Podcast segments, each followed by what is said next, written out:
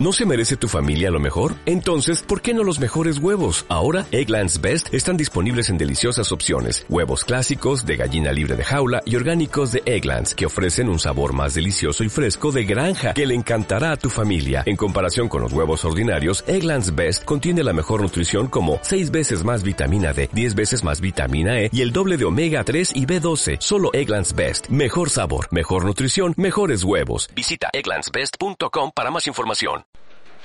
Pues muy bien, muchas gracias. Hace no tantos años yo compartía también con GBE, era parte de, los GBE, y bueno, intento compartir algo de lo que aprendí en ese momento y de lo que poco a poco vamos pudiendo ver acerca de la posmodernidad, el posmodernismo y de la evangelización. Lo primero que quisiera gastar tiempo esta mañana, porque tenemos una sesión esta tarde, es en entender... con quién trabajamos y entender todo lo que ha pasado, porque de alguna manera todos nosotros estamos en medio de este cambio, nos coge en edades diferentes y en momentos diferentes, pero estamos en medio de un cambio. Vamos a ver un poquito si le atinamos y podemos ver quiénes son estos jóvenes con los que trabajamos. Muy bien. En primer lugar, al describir la situación en la que vivimos, tenemos que entender esto, que la iglesia crece en todos los contextos, que no tenemos un problema con la iglesia. A veces pensamos que la iglesia está en trance de desaparecer. Nada más lejos de la realidad. A nivel mundial, jamás la iglesia había sido tan amplia como es hoy en día. Jamás la iglesia había sido tan diversa. En ningún momento la iglesia de Cristo había crecido como está creciendo en el día de hoy. Ni siquiera en los tiempos apostólicos la iglesia de Dios crecía al ritmo que está creciendo hoy en día. No hay un problema con la iglesia cuando nosotros contemplamos la realidad en España, pensamos, ¡Ah, qué miedo me da, ¿no? Que nuestros pocos jóvenes se nos vayan y estamos a punto de desaparecer. Olvidaos, no hay una crisis en la iglesia, mucho tenemos una crisis en nuestro modelo de ser iglesia, que eso es otra cosa muy diferente, en ser iglesia occidental, ahí quizás sí tenemos un problema. Pero la iglesia, descansar, no está en nuestras manos, está en las manos de Dios, está en muy buenas manos. Y la iglesia está creciendo. Solo tenemos el problema de que en los países en los que ha triunfado el posmodernismo, la iglesia ha dejado de crecer y aún disminuye. ¿Eso quiere decir que qué? Eso quiere decir que tendremos que adaptarnos, tendremos que pensar y saber cómo ser iglesia en medio de la posmodernidad, de un sistema cultural completamente distinto. Para la Iglesia no es un gran desafío adaptar un nuevo sistema cultural. Eso viene haciéndolo desde siglos. O sea que no es la primera vez que tiene que superar un salto de cosmovisión. Nosotros no lo estamos notando tanto y esto es una cosa que la inmigración está haciendo que la realidad esté más oculta de lo que realmente es. Hoy en día vas a una iglesia que hace pues 10 años eran 40 y hoy en día en la misma iglesia son 100. ¿Cómo le vas a decir al pastor que está en crisis? ¿Cómo le vas a decir al pastor que tiene un problema? Pero claro, es que hace 10 años los 40 eran todos de aquí. Y ahora resulta que ahora son 100, pero tiene 80 de fuera y 20 de aquí, porque los 20, los otros se le han ido. Y claro, él no lo percibe como un problema, está en la cresta de la ola, está subido en el éxito el hombre. Y resulta que realmente tiene un problema muy grave, que es que no, ni siquiera consigue llegar a la sociedad que tiene a su alrededor. Claro, a veces hay éxitos que son muy peligrosos la situación en la que vivimos. ¿Qué veis? ¿Qué veis? Fácil de ver, ¿qué? Eh, cuatro chicas. Bien, veis cuatro chicas, ¿no? Cuatro chicas, cuatro chicas. ¿Eh? ¿Alguna diferencia más? Mucha pierna. Aquí hay mucha pierna, aquí hay las mismas piernas, pero más tapadas, ¿verdad? ¿Qué más? ¿Qué diferencias veis más entre esas dos fotos? Color y blanco y negro. Una es en blanco y negro, otra es en color, efectivamente. Una es en la calle, la otra es en el interior. ¿Qué más? La sonrisa también. Sí, más viva. Las sonrisas. ¿Estas más vivas, estas sonrisas, que estas? Bien. ¿Qué más? El tamaño de la falda. Sí, tamaño de las faldas significativo. Y las ¿eh? camisetas. Las camisetas también, sí. Sin embargo, el cambio más importante entre estas y estas es lo que no se ve. ¿Sí? Porque lo que ha cambiado entre estas dos, más que la ropa, más que los peinados, es la cosmovisión. Y ese es un cambio tremendamente importante, porque la manera de entender el mundo, las herramientas que uno usa para entender el mundo, para interpretar la realidad, han cambiado completamente. Y en eso es en lo que quisiera que nos enfocáramos. Mario Benedetti lo dice muy bien, eh, lo decía muy bien, decía, cuando creíamos que teníamos todas las respuestas, de golpe cambiaron todas las preguntas. Esto es lo que nos ha ocurrido a la iglesia. Nosotros éramos una iglesia en los años 70, los años 80, que íbamos sobraos, pero sobraos. Todas las preguntas que el mundo pudiera hacer, nosotros las sabíamos antes, ¿no? Y cuando nosotros sabíamos perfectamente en los 70 cómo se evangelizaba un católico, nosotros sabíamos en los años 70 qué había que decir cuando alguien ah, hablaba de no sé qué elemento apologético. Y ahora hoy en día me dicen, ¿qué es eso? Y tú dices, no, hombre, es el establecimiento de la verdad, la lucha por la verdad. La verdad, pero es que alguien puede conocer la verdad. O sea, simplemente lo que te han hecho es quitarte el suelo de abajo. Y tú ahora tienes un montón de respuestas a un montón de preguntas que nadie se las formula desde hace 30 años. Pero la Iglesia, sorprendentemente, no ha cambiado. Ese es el problema, que la Iglesia está cambiando poco y se resiste a cambiar. Vamos a ver algunos de los agentes que hace que la Iglesia se resista a cambiar. Lo que ha ocurrido va más allá de un cambio generacional. Porque hasta ahora digan, bueno, los jóvenes, los padres, los abuelos nunca se han entendido, ¿no? Esto es normal. No, mira, no. Lo que ha cambiado aquí es algo muy distinto. No es un cambio de mentalidad, es un cambio en el nivel más profundo de la cultura. Ha cambiado la cosmovisión. Y eso es algo que no pasará. Hay gente que dice, bueno, esto es como una tormenta, ¿no? Es como una tormenta de verano, nosotros nos ponemos aquí debajo y ya pasará. Esto no pasará, ¿vale? Tenemos que acostumbrarnos a trabajar en un entorno totalmente distinto.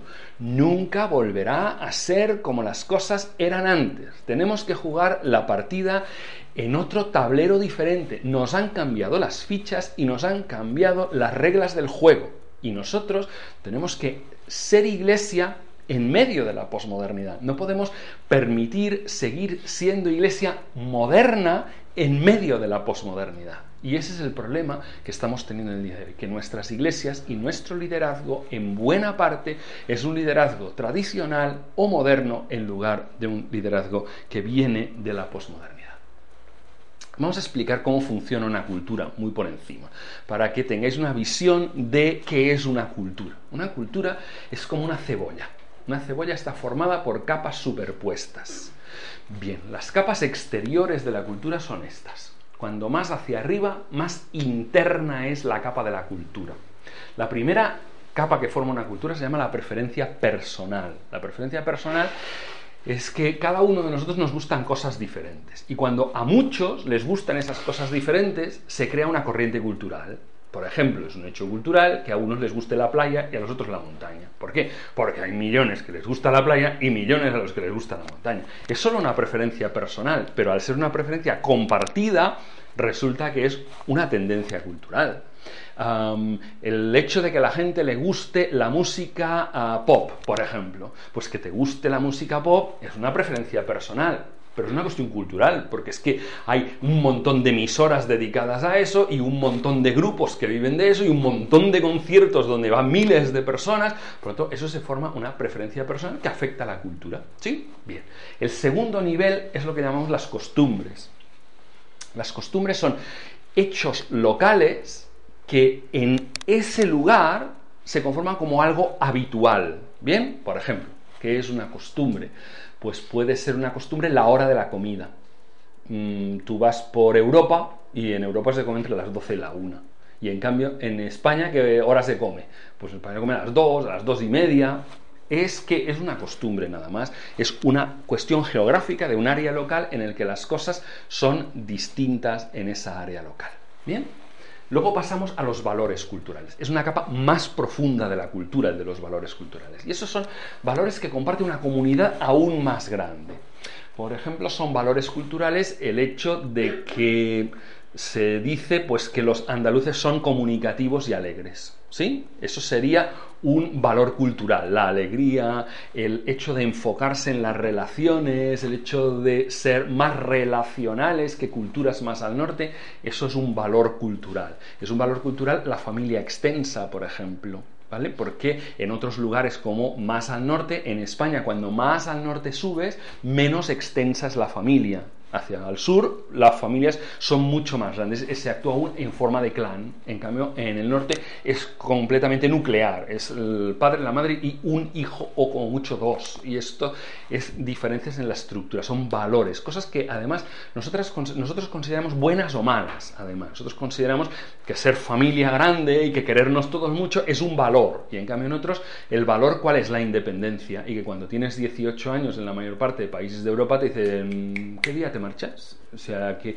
así funciona. En España tenemos los chicos en casa hasta los 30 años o más, ¿no? Es un valor cultural, una cosa que nos distingue independencia o soporte familiar. Son las dos cosas que están en juego. Hay una tercera parte de la, la, cuarta parte de la cultura, que es lo que llamamos la cosmovisión. La cosmovisión es la parte más interna de una cultura y traspasa fronteras. Por ejemplo, la cosmovisión posmoderna se comparte en el día de hoy en prácticamente toda Europa, pero también en Estados Unidos, en Canadá, en Australia, en Nueva Zelanda y en las grandes ciudades del mundo. Si vas a Singapur, Singapur es una ciudad completamente posmoderna y está en un entorno que no tiene nada de posmoderno, pero las grandes ciudades, Buenos Aires, por ejemplo, aunque la cultura argentina mayoritariamente sea entre tradicional y moderna, pero en Buenos Aires encuentras sectores enormes de cultura posmoderna.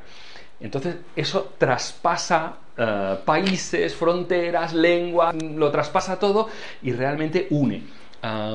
Los adolescentes en el día de hoy forman una cultura global y tienen unas preferencias.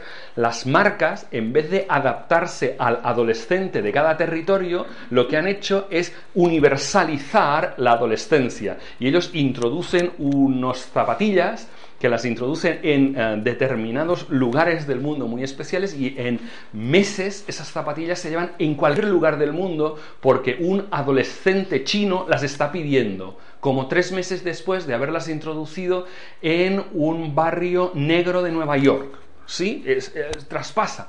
Eso forma parte de esa mentalidad que traspasa fronteras, que es una cosmovisión. La cosmovisión lo que nos ayuda es a interpretar el mundo. Son las claves que nosotros usamos para interpretar el mundo. Y eso es lo que ha cambiado. Decimos que en tiempos históricos solo hemos conocido tres cosmovisiones. Que la cosmovisión haya cambiado aquí no quiere decir que ha cambiado en el mundo entero, quiere decir que ha cambiado aquí. Y aquí ha cambiado como ha cambiado. Porque si tú te coges una persona de, no sé, de cualquier pueblecito de Zamora, probablemente esa persona conserve una cosmovisión tradicional. Y pues él piensa todo lo que piensa la cosmovisión tradicional, ¿no? Y en cambio, si te coges pues una persona que igual acaba de llegar de algún país de Latinoamérica, si viene de ciudad, igual tiene una visión moderna aún, o aún hay la gente en nuestras iglesias, por ejemplo, son de una cosmovisión muy moderna. Si te vas a los profesores de instituto bíblico en España, son muy modernistas los profesores de instituto bíblico, por ejemplo. O sea que hay de todo en una cultura. Bien, la cultura premoderna está extendida hoy en día en enormes sectores del mundo. Y en España, ¿quién tiene cultura premoderna o tradicional?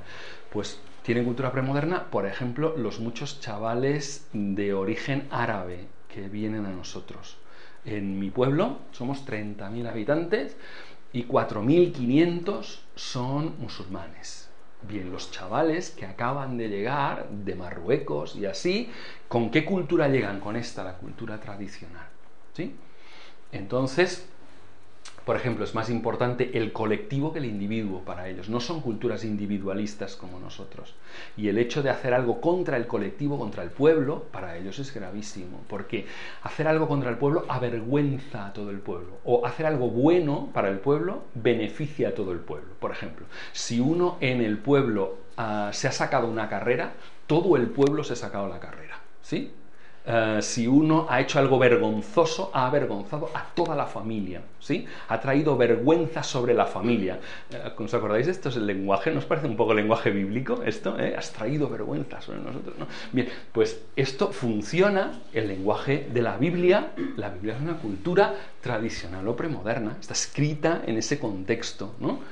Entonces, eh, lo que se venera es la autoridad tradicional. Lo que termina cualquier discusión es siempre se ha hecho así. Porque lo que está bien y lo que está mal, ¿qué es? Lo que siempre se ha hecho en una determinada. ¿Cómo lo han hecho los ancianos? Esa es la pregunta. Cuando hay que resolver un problema, es ¿qué se hizo esto en el pasado? Bueno, a mí no importa, en el pasado. importa lo que está bien, lo que está mal, ¿no? Para ellos, ¿no? Ellos, ¿qué, ¿Qué se hizo en el pasado delante de esta situación? Y esto es lo que está bien o lo que está mal.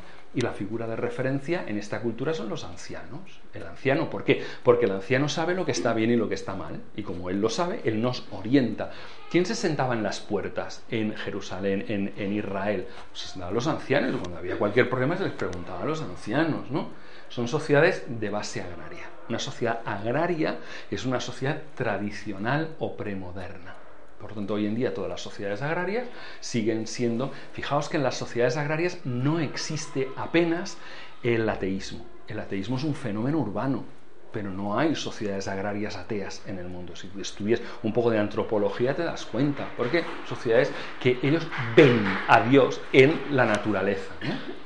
Y en términos religiosos, ¿qué es lo que te dice la gente de una cosmovisión tradicional? Yo creo en lo que me han enseñado mis padres oiga, pero es que esto no está bien, da igual, yo creo en lo que me han enseñado. O creo en lo que dice la iglesia. ¿Por qué? Porque esto es, esto es el soporte, es la verdad, ¿no?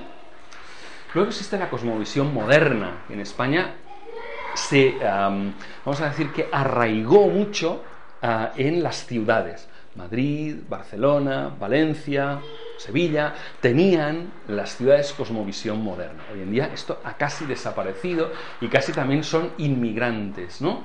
Mm, por ejemplo, destacamos algunas cosas, ¿no? Que la razón, la lógica y lo humano es la guía. Son sociedades racionalistas, ¿sí? Lo que está bien y lo que está mal se decide por lo que es razonable, que está bien y está mal. La frase que termina cualquier discusión es ¿está científicamente demostrado que? Y hoy en día te responde un poco, a mí me importa que esté científicamente demostrado, ¿no? Ni, me, me, trae sin cuidado que esté científicamente demostrado. Pero para los posmodernistas esto resolvía una cuestión, porque era una cuestión científica, era, era razonable, ¿no? Y la persona de referencia era el hombre de media edad, así como en la cultura tradicional era el anciano, en esta cultura es el hombre de mediana edad. Son sociedades de base industrial, sociedades industriales que están industrializadas, por ejemplo, este de Europa. En el este de Europa queda unas bolsas muy grandes de cultura y de cosmovisión moderna. Y en términos religiosos, el cristianismo de la cosmovisión moderna es la iglesia evangélica, es la reforma, es la iglesia protestante. O sea que la iglesia protestante es la respuesta del cristianismo a la, a la modernidad la iglesia protestante no existe en medio de la cosmovisión premoderna o de la cosmovisión tradicional. ¿Cuándo surge? Surge en el siglo XV o en el siglo XVI. ¿Qué hay culturalmente? Hay un cambio de cosmovisión detrás y la gente comienza a entender que aquello que le decían sus padres, pues puede que no tengan razón. Y entonces surge la iglesia de la reforma. ¿Qué otras cosas surge? La teología sistemática. Hasta aquel momento la teología sistemática no existe. ¿Por qué? Porque es una sistematización científica de lo que dice la escritura. ¿Sí? Pasamos, vamos a ver qué cambios. La cosmovisión postmoderna, dibujemos algo de lo que es este jaleo, para entender un poquito. Surge como una decepción con la modernidad. ¿Qué es lo que nos dicen hoy en día? Muy bien, ustedes han inventado un montón de cosas fantásticas, todo lo que dicen ustedes es muy razonable, está muy bien, pero miren, algo debe fallar. ¿Por qué debe fallar algo? Pues porque hemos inventado las eh, bombas atómicas, las guerras mundiales, los genocidios. O sea, que ustedes son tan científicos y que tenían que acabar con la ignorancia en el mundo, algo deben haber hecho mal, les dice el posmoderno al moderno. Porque es que han creado una sociedad en que jamás se habían visto una destrucción del ser humano tan científicamente programada. Eh, el holocausto nazi es el hecho de programar científicamente la destrucción de una raza. Esto nunca había existido. Es un fenómeno completamente nuevo y completamente modernista porque se emplea toda la ciencia y toda la tecnología y toda la capacidad de organización para destruir a un pueblo. Eh, no se puede comparar, por ejemplo, con el intento en el libro de Esther de destruir a los judíos. Aquello no era una destrucción programada de los judíos, de alguna manera. No, estaba científicamente aplicada. Era un intento de destruir a los judíos en la premodernidad. En cambio, esto es una cuestión, y claro, ustedes me han traído con su modernidad, me han traído ustedes el desastre, dos guerras mundiales, eh, genocidios a manta, o sea que usted me dirá, ¿no? Aparece en el campo de la arquitectura, la posmodernidad, sobre los años 60. El edificio típico de la posmodernidad, ¿sabéis cuál es? Un ah, museo en Alemania, tú lo miras de lejos. ¿Y qué ves cuando ves el museo de lejos? Ves un templo griego y tú te acercas al templo griego, ¿no? Cuando te acercas al templo griego ves que hay piedras caídas en el suelo del templo, ¿no? Y las piedras han sido dejadas ahí alrededor del templo, ¿no? Y te sigues acercando, dices, veo algo a través de los agujeros de las piedras. Ah, si hay una estructura de metal en el interior. ¿Cuál es el mensaje del edificio? El mensaje del edificio es, no te lo creas, nada es lo que parece. Todas las cosas parecen una cosa, pero la verdad no se puede conocer. ¿Cuál es la verdad? ¿El edificio griego de fuera o la estructura metálica del interior? ¿Cuál es la verdad? ¿Quién puede conocer la verdad? Entonces, eso es en filosofía lo que luego Derrida, Fisch, Lyotard y otros traducen en términos de filosofía. Y luego es lo que se convierte en un fenómeno social, que es lo que tenemos hoy en día. La gente hoy en día no conoce a Derrida, ni de falta que le hace. Simplemente es que ha pasado a ser un fenómeno social. Dos palabras definen la actitud de la posmodernidad, resignación y cinismo. El posmoderno sabe que las cosas no tienen remedio, sabe que la solución de las cosas no existe y por lo tanto es alguien muy resignado. Es alguien que sabe que la verdad no puede establecerse, que el bien y el mal no es conocible y de esa manera es alguien en cierto sentido resignado y responde a eso con cinismo. Se ríe de todo, se ríe de cualquier cosa. Tú intentas establecer un diálogo con él y se ríe de ti, porque es su forma de escapar al dolor interior, a esa incapacidad de controlar y de comprender el mundo. ¿Quién es la persona de referencia? Ya no es el anciano ni la persona de media edad, sino que es el joven. ¿Por qué? Porque es el que se relaciona con la tecnología. Y la pauta de esta generación es una generación tecnológica. ¿Qué más? Indecisión moral. Nada está bien, nada está mal. No se puede conocer. ¿Quién sabe lo que está bien y qué está mal? ¿Quién te crees que eres tú para definir lo que está bien y lo que está mal? ¿Quién es Dios para decirnos a nosotros qué es lo que tenemos que decir y creer? Y en segundo, el quiebre del sentido de la verdad. ¿Qué es verdad o qué es mentira? Bueno, para ti esto es verdad, para otro no hay un ejemplo muy bueno de, creo que es de Fish, que él eh, dice que los textos solo se interpretan para una determinada comunidad interpretativa, solo tienen sentido para una determinada comunidad interpretativa. Lo cuentas. Un profesor en clase pone los deberes para sus alumnos apuntados en la pizarra, ¿vale? y pone ahí eh, texto de tal, a continuación la rosa eh, roja, a continuación, y para los alumnos que están en aquella clase entienden todos perfectamente eh, de qué va el trabajo que tienen que hacer. Los alumnos y el profesor salen de la clase. Entran en la misma clase en la que no han borrado la pizarra otro profesor y otros alumnos. Y el profesor dice, primer ejercicio, interprétenme ustedes el texto que hay aquí escrito. Obviamente los que están interpretando el texto que está aquí escrito interpretan una cosa totalmente distinta, que no tiene nada que ver con el texto del trabajo que tenían que hacer los otros. Dicen, ¿ves? Esto es lo que ocurre con la Biblia. ¿Sí? Ni el autor está aquí para decirnos qué es lo que quiso decir, ni los lectores son los mismos que tenían que leerlo. Por lo tanto, ustedes están leyendo algo que no saben quién escribió y además están ustedes interpretándolo como a ustedes les parece. ¿Sí? Esto es pura posmodernidad. ¿Sí? Seguimos. Pluralismo y relativismo. Esas son características de nuestra sociedad. Todo puede estar bien. Cualquier creencia es admisible. La tuya no es mejor que las de los demás. Tú no puedes afirmar con razón que tú lo que tú crees es mejor que lo que cree otro. Y a eso le sigue la globalización económica y cultural, ninguna cultura es mejor que la otra, etcétera, etcétera. En términos religiosos hay una búsqueda genérica de la espiritualidad pero es una espiritualidad no institucionalizada. ¿Vale?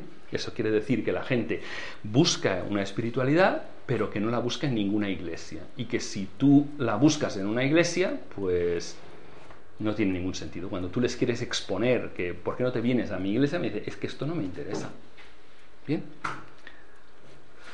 ¿Cómo es la persona posmoderna? Vamos a definirla un poquito. Vamos a ver si eso retrata lo que es vuestra experiencia. Busco una verdad que me sirva a mí, porque la verdad es personal. Solo puedo ver la vida desde mi propia perspectiva. La perspectiva de los otros no me indica nada. La realidad es demasiado compleja para entenderla completamente. Nadie puede entender totalmente lo que pasa. Me interesan los valores de mi grupo y de mi comunidad. Es decir, yo tengo mi grupo de compañeros, de colegas, y esa es la verdad para nosotros y eso me funciona. Creo en la tolerancia, en el vive y deja vivir a los otros como ellos quieran. Si tú criticas un estilo de vida, criticas el estilo de vida de los otros, te apagan. Cuando dices, es que esto no me parece bien.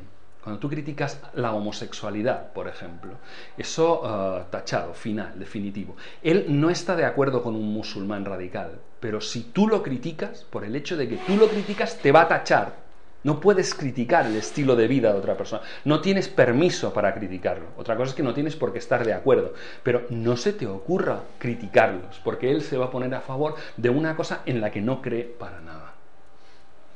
Quiero respuestas prácticas para la vida. No me atraen los esquemas idealistas. Y ven en muchas ocasiones al cristianismo, especialmente el que nosotros predicamos, como un cristianismo idealista como algo que no tiene que ver con la realidad cotidiana, con el día a día me producen, me producen sospecha los esquemas que intentan explicarlo todo o dar respuestas simplistas a preguntas complejas. Me parecen ruido.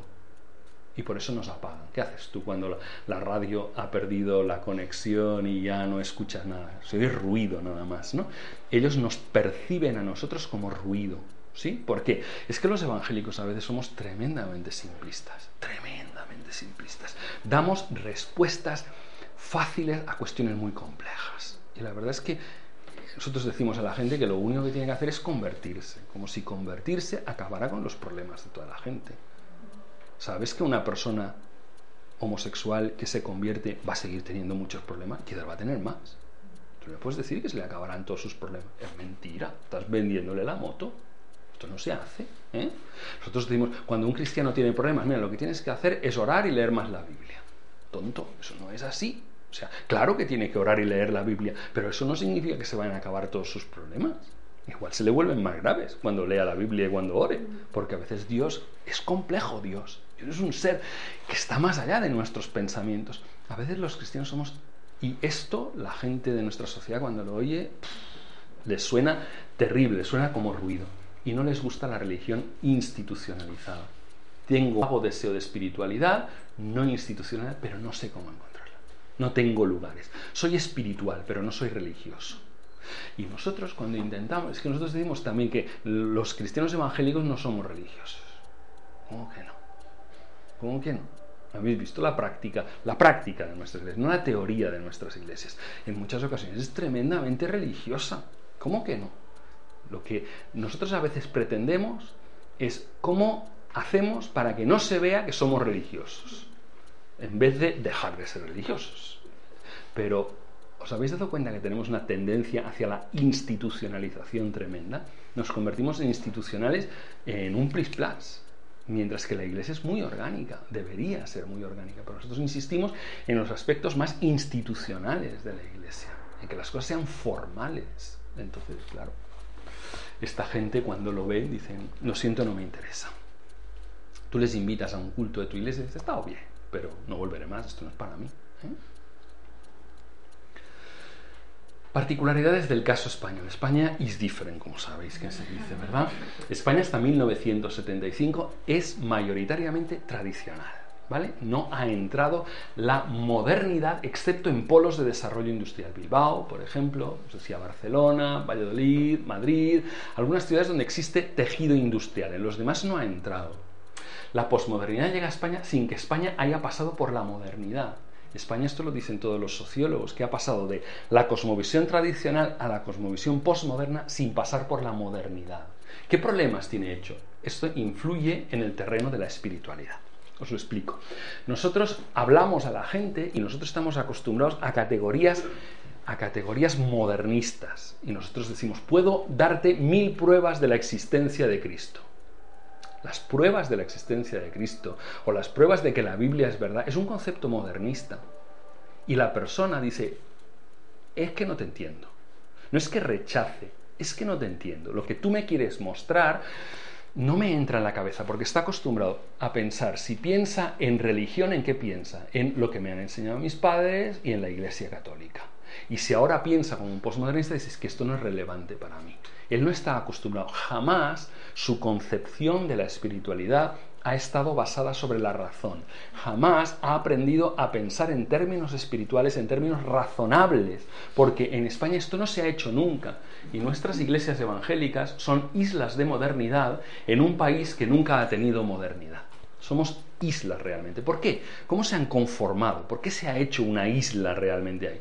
Básicamente hay dos cosas que han conformado la isla. La primera es el hecho de qué libros leemos nosotros de qué países provienen los libros que leemos. Estados Unidos, la mayoría de los que leemos, y los demás, Gran Bretaña, Alemania, ¿qué tipo de países son estos países? Son países modernistas totalmente. Y si pensamos en la Iglesia en estos países, el modernismo dentro del modernismo, ¿sí?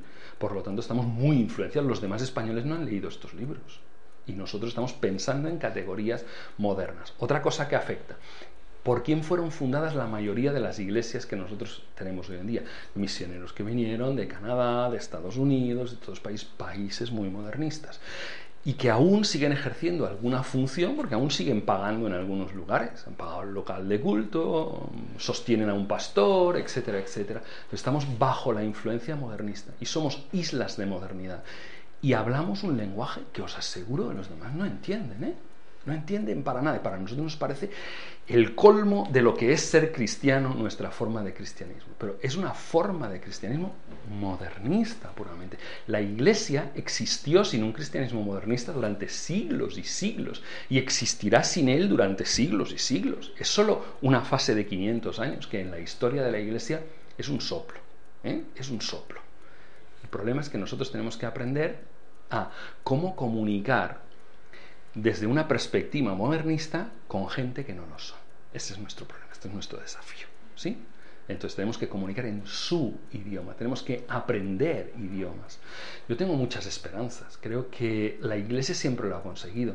La iglesia era una iglesia tradicional, con una Biblia tradicional, y consiguió explicar a los modernistas en lenguaje modernista y hacer que la interpretación de la Biblia fuera una interpretación modernista de la Biblia y se adaptó perfectamente. Y no han dejado de ser fieles a la escritura, sino que fueron tremendamente fieles a la escritura del cristianismo modernista. Pero nosotros tenemos el desafío de hacer lo mismo con la posmodernidad. El problema ya no son los chicos de fuera de la iglesia. El problema no es que sean posmodernos los chicos de fuera de la iglesia. Es que todos nosotros estamos pastados. Yo tengo 51 años y, en parte soy parte de esta cultura, pero más vosotros los que tenéis 30 años, los que tenéis 20 y pico, estáis bastaos con esta, con esta filosofía, con esta cosmovisión. Solo tenéis que aprender a pensar vuestro cristianismo desde una perspectiva, eh, desde una cosmovisión que sea una cosmovisión postmoderna. ¿Esto cómo se hace? Tendréis que inventarlo vosotros. Yo no os voy a poder ayudar. Ya soy demasiado viejo para hacer eso. Yo puedo intentar entender la posmodernidad, pero yo no puedo cambiar mi cosmovisión moderna. ¿Sí? Entonces tendréis que inventarlo vosotros, es vuestro desafío.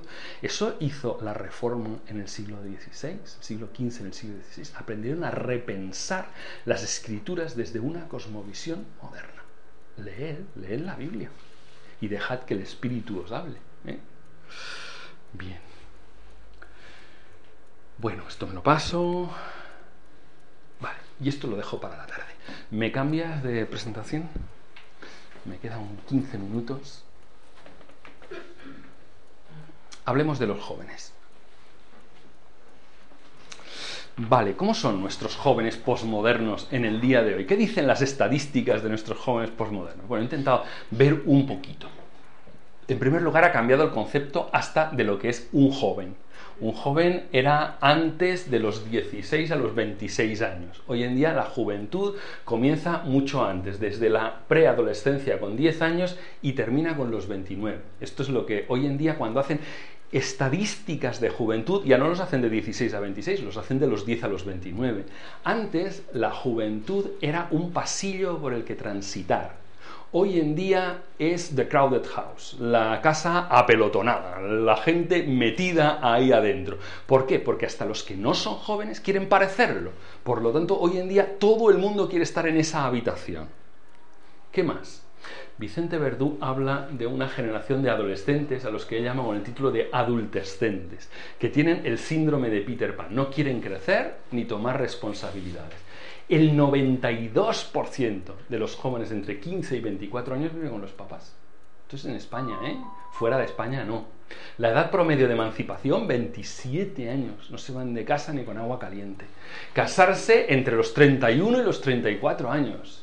¿De qué me hablas? Tener hijos. Hoy en día hablan de tener el primer hijo las mujeres con más de 31 años. Ah, tiene un nombre específico, ¿eh? se le llama las primerizas añosas. ¿Vale? Porque es que tiene muchos años para tener el primer hijo a esa edad. Vale, seguimos. Ocho características que resumen la juventud actual. Primero, les preocupan las cosas cotidianas. El mundo que les preocupa es el de lo local. Ellos viven en un mundo global, pero realmente las preocupaciones, lo que ellos mismos manifiestan es familia, salud y amigos. Esas son las tres prioridades que están más altas cuando les preguntan a ellos. ¿Quiénes son los agentes de socialización? Pues son muy típicos, los padres y los amigos. Se sienten bien con los padres. En mi generación había una confrontación con los padres que vivíamos peleados con nuestros padres. Hoy en día, pero están en la gloria en su casa, por eso no se quieren ir. Nosotros en cambio nos queríamos ir de nuestra casa, ¿para qué? Para vivir, por fin, de una vez, ¿no? Pero hoy en día los padres y los hijos viven en la gloria, en una convivencia fantástica. Y mm, aunque a nosotros nos parezca que les preocupa mucho la pareja, el dinero, la vida sexual, todo esto les preocupa muy poco, ¿eh? Sale muy bajo en las estadísticas. Ya no hablemos de la política, la religión, eso les interesa nada. Casi el 50% declara su falta de confianza en un futuro prometedor. Esto está hecho el 2010, o sea que las últimas estadísticas que hay, Fundación Santa María, son del año 2010. Hace un registro cada cinco años la Fundación. ¿eh? Entonces, el 62% dice que la crisis les afecta mucho en cuanto a su futuro. os doy un dato. El 49% de los jóvenes, 49, estamos hablando de la mitad, no tiene trabajo en nuestro país. Claro, el 62% les preocupa mucho el futuro, probablemente más hoy en día. En cuanto a las amenazas para el futuro, el 45 señala el paro. Yo creo que hoy en día sería más alto aún.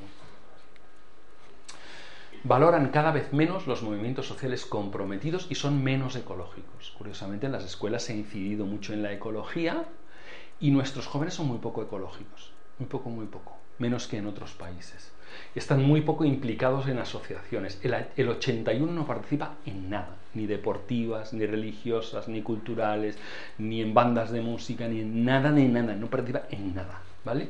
Aumentan los rasgos de baja autoestima y descienden los de alta autoestima. ¿Qué quiero decir con esto? Ellos se les pregunta, ¿cómo os definiríais? Y se ponen condiciones malas, ¿vale? Y luego se ponen condiciones buenas. Y la gente se define cada vez más a sí mismo y a su generación con las que reflejan baja autoestima. Es decir, ellos se sienten mal y saben que lo están haciendo mal, además.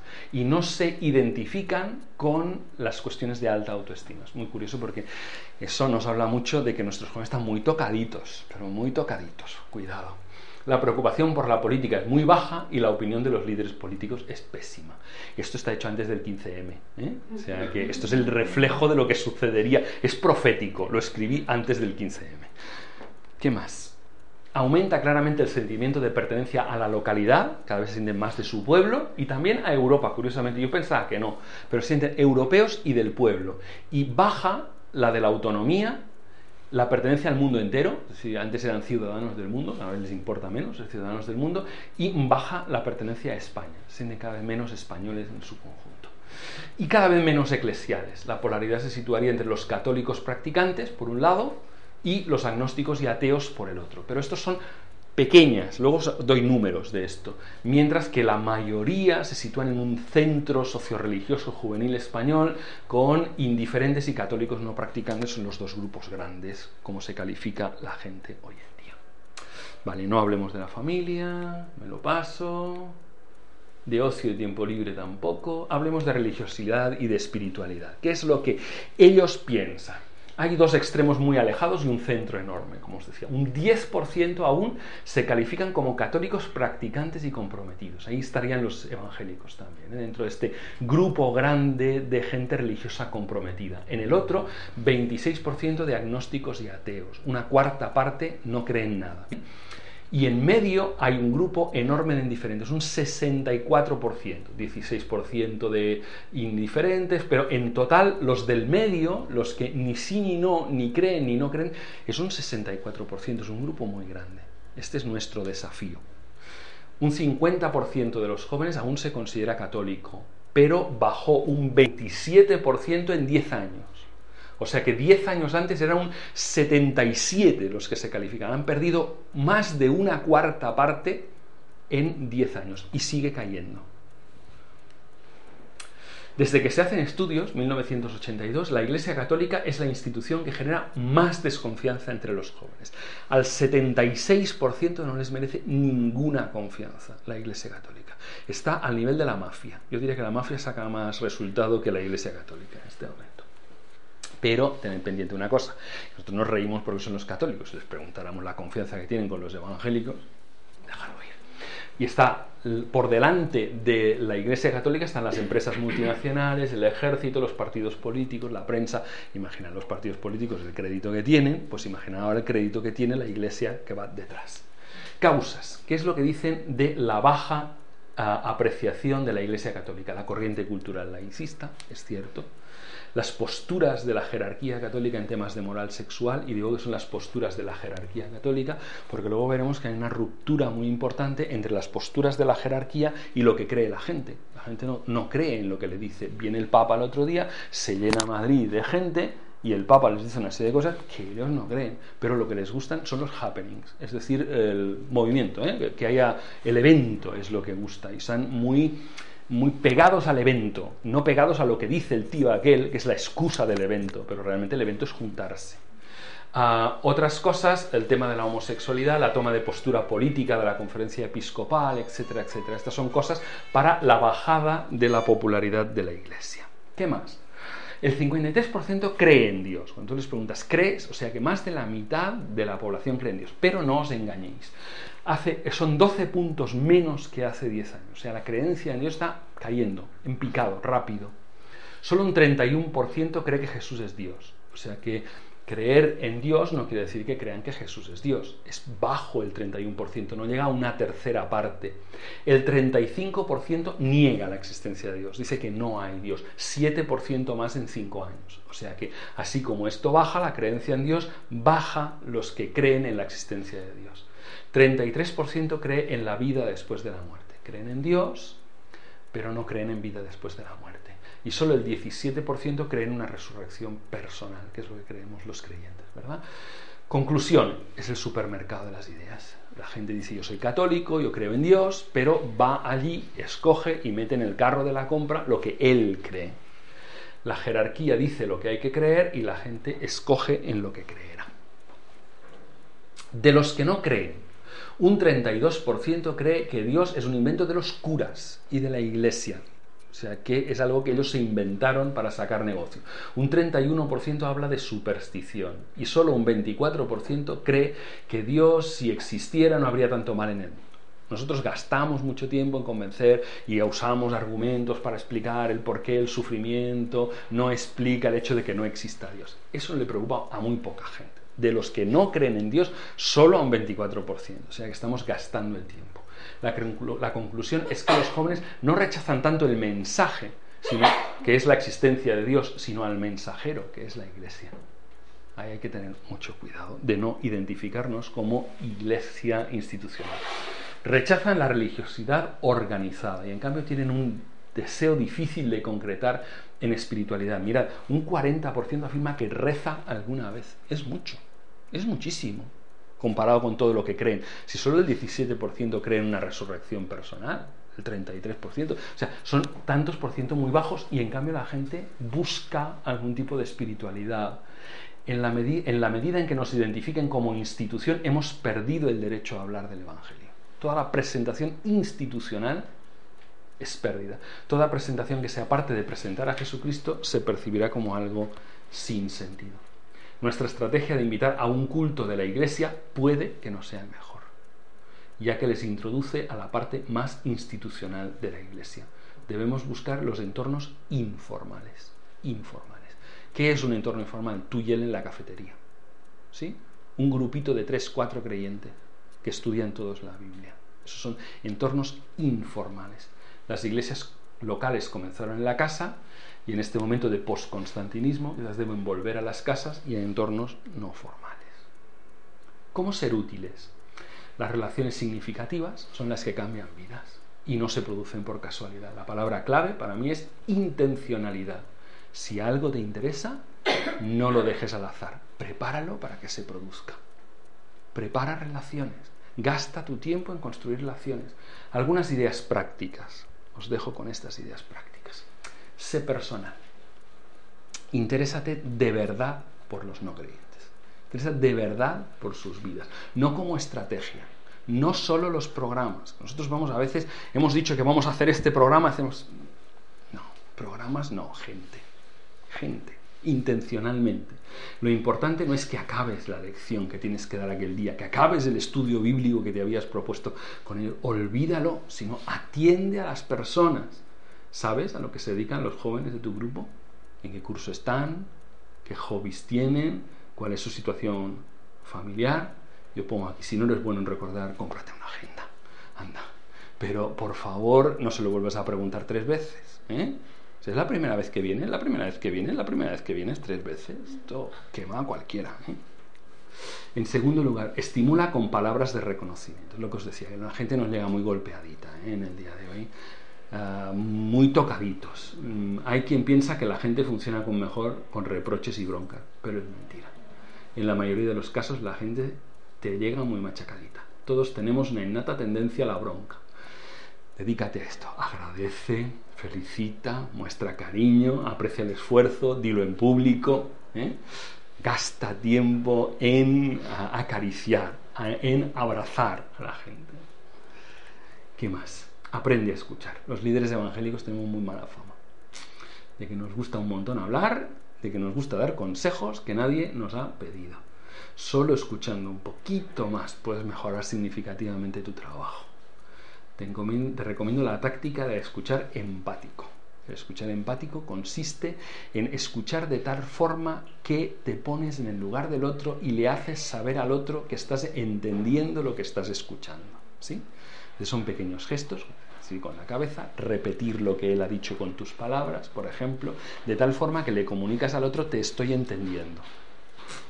No es necesario que estés de acuerdo con lo que dice, basta que le hagas saber que le entiendes. No tienes que aprobar lo que te dice. A veces los adolescentes te dicen cosas bárbaras, increíbles, y tú te pondrías las manos en la cabeza. ¿Cómo es posible que haya hecho esto este chaval?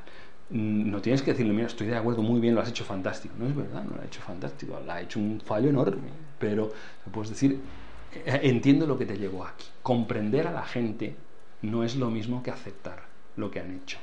¿Sí? Es simplemente comprender a la gente. Entiendo las razones que te llevaron a este, este lugar. ¿Sí? Sé real. Esta generación no valora a los líderes de cartón piedra. Admite tus propios errores. No pretendas ser lo que no eres. Necesitamos una generación de líderes más reales. Evita la parafernalia evangélica, la palabrería evangélica. Somos mucho más vulnerables de lo que queremos admitir. A veces queremos dar una apariencia de ser súper esto y súper lo otro, súper dulos de GB. No, somos súper dulos de nada. ¿eh? y abre tu mundo. Es una idea de incluir a la gente en tu mundo. A veces tenemos los mundos muy separados y los jóvenes que trabajan con nosotros a veces ni siquiera saben qué nos gusta y qué es lo que... ¿Por qué no los incluimos más y rompemos más las barreras entre nuestros mundos? ¿no? Y no hacemos realidades cerradas, ¿no? sino que conectamos todas nuestras realidades. Bueno, esto es lo que os quería dejar esta mañanita. ¿Alguna pregunta? Si la tenéis, si no os he abrumado demasiado. Sobre juventud, sobre cosmovisión, sobre cambios culturales, sobre cómo podemos relacionarnos. Eh, por ejemplo, en la iglesia, según las edades, habrá gente de varias cosmovisiones. Correcto. Entonces el problema sería eh, qué, qué, cosas hacer, ¿no? Porque habrá unos que no entenderán cada cosa Mi recomendación a la iglesia es esta, es decir, que los maduros soporten a los no maduros, no que sean los no maduros los que tengan que soportar a los maduros. ¿Cuánto tiempo lleva esa gente mayor en la iglesia? ¿Llevan 30 años? ¿40? ¿Ha tenido tiempo de madurar, verdad? Yo no le puedo pedir a un chaval que se acaba de convertir el año pasado que por amor a los que llevan 40 años allí soporten lo que tienen que soportar en algunos lugares. Será al revés, ¿no? creo que les puedo pedir a los adultos, a los que llevan un montón de tiempo, que por amor a los que acaban de entrar sean flexibles y que cosas que a ellos no les encajan, tipos de música, formas de adoración, pues que sean flexibles por amor a los que acaban de entrar. Es más razonable. ¿no? Yo creo que la iglesia solo va en sentido a los más jóvenes y que los demás nos acompañen en el camino de ir integrando nuevas generaciones. La función de un anciano en edad en la iglesia es hacer entrar a las generaciones jóvenes en la iglesia. Si tenemos un entendimiento de la iglesia como una comunidad misionera, no como una comunidad, como una sala de estar de una estación de tren esperando que pase el tren que me lleve la eternidad, sino una función misionera de la iglesia, yo tengo que entender que la iglesia solo va en una dirección, no en otra. Nunca la dirección es hacia los mayores. Los mayores están ahí para ayudarme a integrar a los más jóvenes. Es una convicción, ustedes estáis de acuerdo, ¿no? Pero yo creo que debe funcionar así en la iglesia. Lo difícil es hacer entender a la gente más mayor. Perdona. Lo difícil será hacer entender eso a la gente más mayor. Pero mira, Pablo en Romanos 14 habla de los fuertes y los débiles. Yo creo que nosotros tenemos que aprender. Y si tú te dices, no, es que yo soy un fuerte. A ver, tú me dices que después de 40 años sigues siendo de los débiles, pues ya no te toca estar aquí. Ya no te toca. Pero allí decía, yo no haré nada que le ponga un obstáculo a mi hermano para crecer. Y en esto demostraré que soy el fuerte no en que el otro me tenga que servir a mí, en que yo me agrade a mí mismo, dice Pablo. No, no. Si yo antes agradaré al otro, ¿eh? no pondré ningún obstáculo para que el otro pueda entrar. Entonces eh, será eso lo que quizás hay que hablar de eso también, del capítulo 14 de Romanos, que es muy instructivo, y ver quién es el fuerte y quién es el. Ahora sí, claro, le queremos pedir a un chaval que lleva allí convertido, que acaba de bajar de la escuela dominical, y le queremos pedir que por amor a ese anciano lleva 40 años allí sentado, pues tenga que aguantar lo que tiene que aguantar. Esto no es razonable. Esto no es de sentido común. Pero como en una casa este, está bien adaptarse a los hijos y, hacer un poco el mundo de, en base a ellos, pero hay normas también y hay limitaciones también. Porque también hagamos lo que hagamos, tampoco logramos entusiasmo pero yo pienso que debemos reducir la cantidad de normas. Si yo hago demasiadas normas y las pongo ahí, ¿no será eso un poco de religión? Pregunto. O sea, que, que igual lo que tenemos que hacer son iglesias mucho menos institucionales. Porque esta generación de hoy en día y nuestros jóvenes de 14, 15 años vienen de la posmodernidad completamente, todo lo institucional les produce sarpullido. Y claro, cuando nosotros presentamos una iglesia tan poco orgánica y tan institucional, que tiene normas para todo, y que esto tiene que celebrarse así, y que primero, y que si se te ocurre cantar antes de orar, se va a armar una de gorda, pues nuestros jóvenes no están preparados para entender estas chorradas. O sea, que sinceramente son chorradas. O sea, no, no tiene ningún sentido mantener esas cosas. ¿Esto viene de la Biblia? Y claro, si nosotros lo que les queremos imponer en nuestra cultura evangélica, de alguna manera les estamos queriendo imponer una doble conversión. Tiene que convertirse a Cristo y a mi cultura evangélica. No puedo yo tirar un poquito la cultura evangélica por la ventana y dedicarme a otra cosita. No sé, digo, es, es un, un desafío. ¿Queremos realmente? ¿Tenemos mentalidad misionera? Porque es que a veces las iglesias, la iglesia fue concebida para la misión. Y todo lo que no sea la misión, muchas veces es una pérdida de tiempo. La misión me estoy refiriendo a que la Biblia fue escrita para ganar a la gente para Cristo. Y es la historia de la salvación de las personas. Y que la iglesia fue creada para ganar a la gente y para transformar a los corazones y para mandarlos otra vez para la misión. Y hemos, que hemos creado iglesias que sirven para cualquier otra cosa menos para la misión y que tienen una mentalidad que, que no es mentalidad misionera. Entonces, Claro, a esas iglesias les cuesta un montón, un montón dejar de hacer lo que hacen porque realmente les encanta eh, aquellos ritos que se repiten cada semana y que se hacen como debe hacerse y usan la palabra solemnidad como el permiso para aburrir a los demás hasta que se mueren y todas esas cosas. O sea, me revoluciono contra esas cosas, no, no lo puedo soportar, me, me, me toma por dentro, es algo que no entenderé porque con eso se muere la gente. Y como yo veo que los apóstoles son tremendamente flexibles, pero llegan a un punto en donde dicen, uy, qué reacción ha tenido Pedro aquí, ¿no? Pero si era muy flexible en todo lo demás, sí, pero hay un punto en donde no están dispuestos a ir para atrás ni para tomar impulso, que es cuando está en juego la vida eterna de la gente. Y, y yo veo que a veces nosotros jugamos con la vida eterna de la gente con nuestra forma de ser iglesia. Entonces, cuidado, Cuidado con eso. No sé acaso. No sé cómo decirlo exactamente, pero ¿cómo se puede equilibrar. equilibrar? Abrirse la iglesia, por ejemplo, a los jóvenes y tener cuidado que no entre el mundo. Mm. Yo creo que a veces eh, es el juego, el juego no, el, el, desafío de lo que es ser una iglesia posmoderna o ser una iglesia sensible a la posmodernidad. Y ahí quiero marcar la diferencia. Ser una iglesia posmoderna es ser una iglesia mundana. Es haber aceptado todo lo que trae la posmodernidad. Es lo que ha pasado. Sí, en muchas ocasiones ha pasado eso. Ser una iglesia sensible a la posmodernidad quiere decir que nosotros tenemos una cosmovisión alternativa, que es la cosmovisión de las escrituras. Las escrituras no son ni premodernas, a pesar de que fueron escritas en un contexto premoderno, no son ni modernas ni son posmodernas, sino que es una cosmovisión alternativa, es una forma de pensar desde el origen hasta el fin de otra forma distinta, con otras categorías distintas. Y a veces la iglesia modernista es una iglesia muy mundana. Y nosotros identificamos la mundanalidad con la posmodernidad. No, la, la, mundanalidad es adoptar las formas del mundo, sean esas formas premodernas, modernas o posmodernas. Y a veces tenemos mucho sentido crítico con la forma que el mundo toma en la posmodernidad. Y en cambio colamos el camello y todo lo que nos pasa cuando tenemos que ser críticos con la modernidad. Y propongo que seamos más críticos con la modernidad y establezcamos qué cosas son formas del mundo que se nos han metido y que las encontramos la cosa más normal, porque lleva ahí un montón de años, y en cambio no tiene ninguna justificación. ¿no?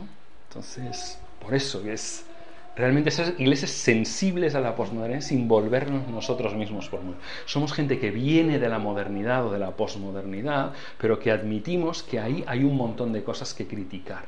Y nosotros usamos la Biblia y la cosmovisión que viene de la Biblia para criticar la sociedad, en lugar de hacerlo al revés. Uno se convierte en mundano cuando critica lo que dice la Biblia por los criterios de la sociedad. Entonces, eso es la, la mundanalidad, ¿no? es traer el mundo a la iglesia, juzgar y decir, ¿cómo puede la Biblia decir esto? ¿O cómo la Biblia puede decir esto otro? Cuando lo que está haciendo es proyectar criterios totalmente mundanos. No, no sé. Sí.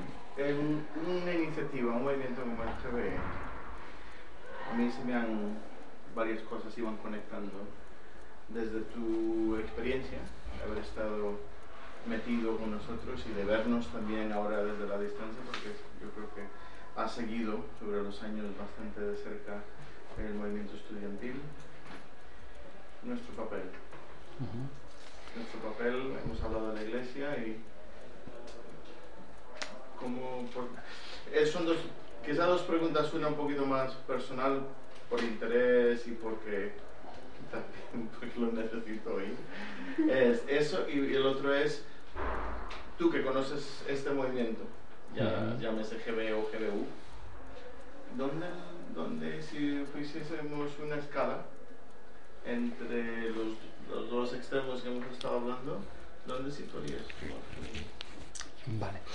Ah, para mí GBU, GBE tiene, eh, para mí es iglesia. Eso es lo primero que quiero decir. Porque es que a veces nos perdemos en el debate estéril de la paraeclesial, de si esto es iglesia, si lo otro no es iglesia. Para mí la iglesia de Dios toma un montón de formas. Estaba ahora en Ciudad del Cabo mm, viendo la multiplicidad, la multiformidad que tiene la iglesia del Señor en el día de hoy. Claro que la iglesia local tiene un papel preponderante, pero es un instrumento que usa Dios para la misión. Y ahí viene donde yo veo al GBU y al GB. Es un instrumento para la misión. Todo lo que deje de ser un instrumento para la misión deberíamos tirarlo. Porque el objetivo y la función de la iglesia es la misión, es que la misión siga. Ah, déjame que os explique la visión de, de las escrituras. ¿no? Las escrituras, si no fuera por la misión, las escrituras tendrían cuatro capítulos.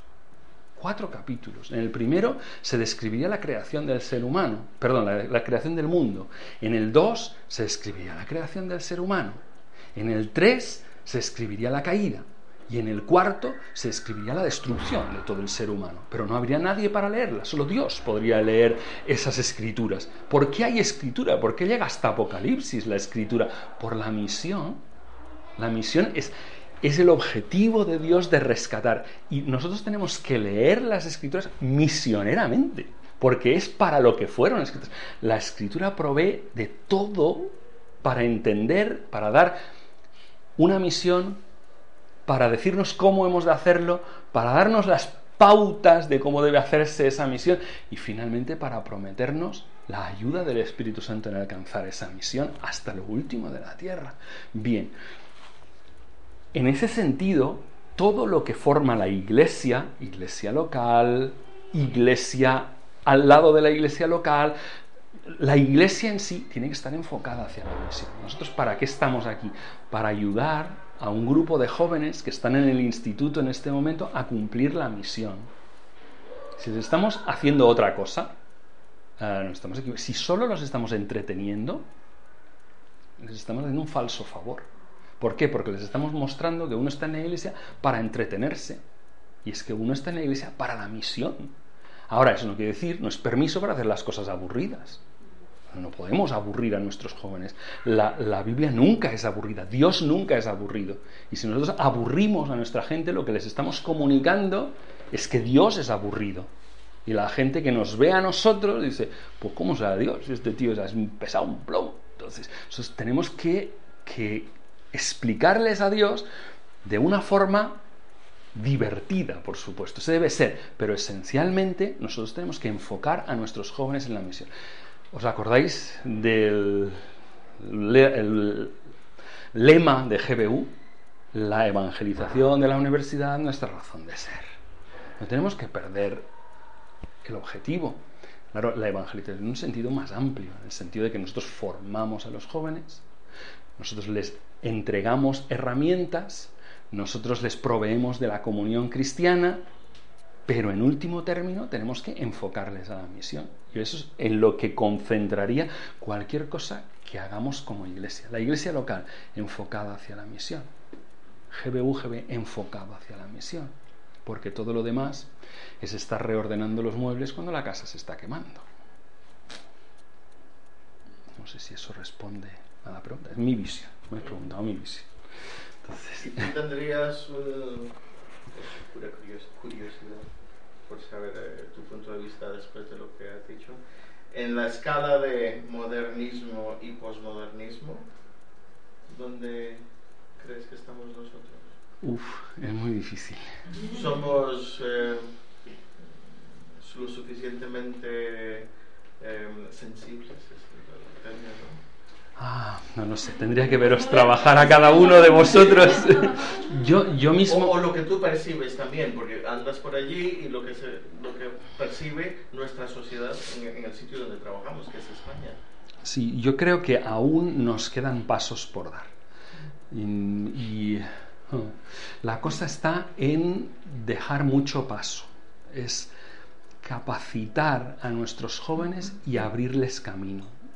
Yo concibo, por ejemplo, mi función dentro de la iglesia en el día de hoy no en tanto en hacer, sino en limpiar el terreno, en dejarles a la gente con un fuerte contenido bíblico en las iglesias y, apartarme un poquito, es decir, formar y empujar.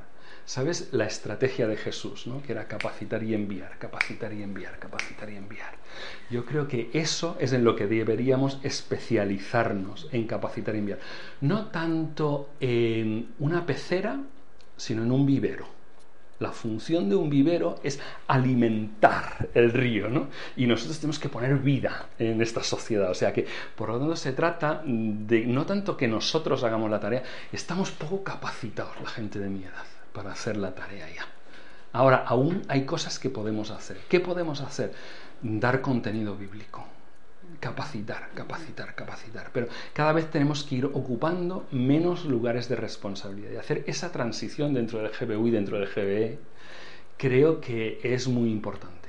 Tienen que tomar el liderazgo del GBU y del GBE más gente venida, rescatada de en medio de la posmodernidad porque yo hago el esfuerzo de, pero como el extranjero, que siempre se le nota que es de fuera, porque tiene acento, yo cuando hablo en términos posmodernos, se me nota el acento. Dice, usted no es de aquí, ¿verdad? Eh, no, mire, no soy de aquí. Entonces, ah, intento adaptarme y entender, pero no soy de aquí. En cambio, cuando una persona venida de la posmodernidad ha entendido el mensaje del Evangelio, está lleno del Evangelio, se ha dejado llenar de ese, mensaje tan fantástico, que es ese mensaje que da vida a la gente, y es capaz de expresarlo em, sin cambiar el idioma, sin cambiar el idioma, y es capaz de expresarlo, eso tiene vida, eso tiene vida para la generación, pero tenemos que aprender a expresarlo, y nuestra generación no lo hará, esto no lo hará. Nosotros no somos quien podremos expresarlo. Entonces, capacitar y enviar. En ese papel de limpiar y de allanarles un poco el terreno y a veces significará luchar contra la religiosidad, Sí. esta... ¿nos estás llamando a que nos dejemos partir la cara? Sí, Vale. totalmente. Que Totalmente, es decir, cuando uno se va a ir de la organización en la que está, ¿vale? Yo, pues no sé, imagínate que soy el presidente de una organización y me voy, los marrones me los llevo yo. Al siguiente que queda en mi lugar no se los dejo. Claro, lo más fácil es salir yo como el héroe, ¿entiendes? Y salir aquí y que me coloquen una placa en la iglesia, ¿sí? Pero, ¿y si acepto que en vez de colocarme una placa en la iglesia, la gente se rite conmigo y les dejo el sitio limpio a los que vienen detrás? Y los jaleos me los como yo. Ya tengo unas espaldas un poco anchas ya para aguantar algunas cosas. Y en cambio el que entra no. Entonces yo abogo más por llevarnos nosotros esas cosas y dejar territorio a los demás para que puedan trabajar ahí detrás. Hablar con nuestra generación, decirles, mira chicos, tenemos que abrir paso. Esta iglesia necesita llegar a la generación que hay alrededor. ¿Cuál es la música? La de la generación de alrededor. ¿Cuál es el lenguaje? La de la generación de alrededor. ¿Cuáles son las formas? La generación de alrededor. Y si lo estamos haciendo o no, es si estamos llegando o no a la generación de alrededor. No si al final del culto me vienen a felicitar los mismos de siempre, muy buen, muy buen mensaje, pastor, sino mis jóvenes de 14 años han entendido el mensaje. A mí, quien, quien me interesa cuando termino, yo los tengo puestos en el culto y los tengo tomando notas. Cada vez que digo una palabreja, se la apuntan. Y entonces me dicen al final, "Ch, aquí fuiste religioso.